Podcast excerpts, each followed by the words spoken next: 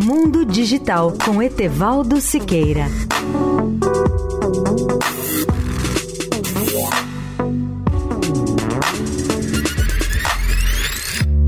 Olá, amigos da Eldorado. Eu volto a falar hoje sobre a revolução da microeletrônica e começo com um esclarecimento. A palavra transistor ou transistor pode ser pronunciada de qualquer uma das duas formas.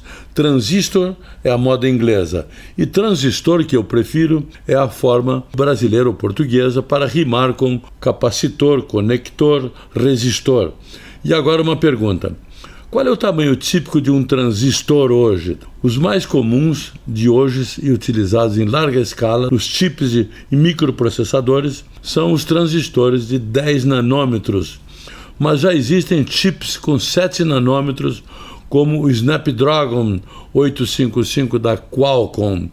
Vale lembrar que um nanômetro é um bilionésimo do metro, o milionésimo do milímetro, para se ter uma ideia exata do tamanho de um transistor de 10 nanos, é bom lembrar que para preencher a cabeça de um alfinete seriam necessários 400 milhões desses transistores. E mais, para alcançar o diâmetro de um fio de cabelo humano, serão necessários 20 mil transistores.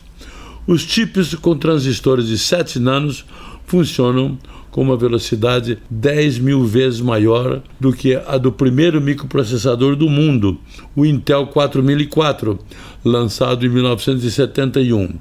E o seu consumo de energia é 10 mil vezes menor. E a revolução final? O preço de cada transistor de 7 nanômetros é 150 mil vezes menor do que era um transistor em 1971. Em 2020, teremos no mercado os transistores de 5 nanômetros e em 2022, talvez, já estarão chegando ao mercado aqueles de 3 nanômetros.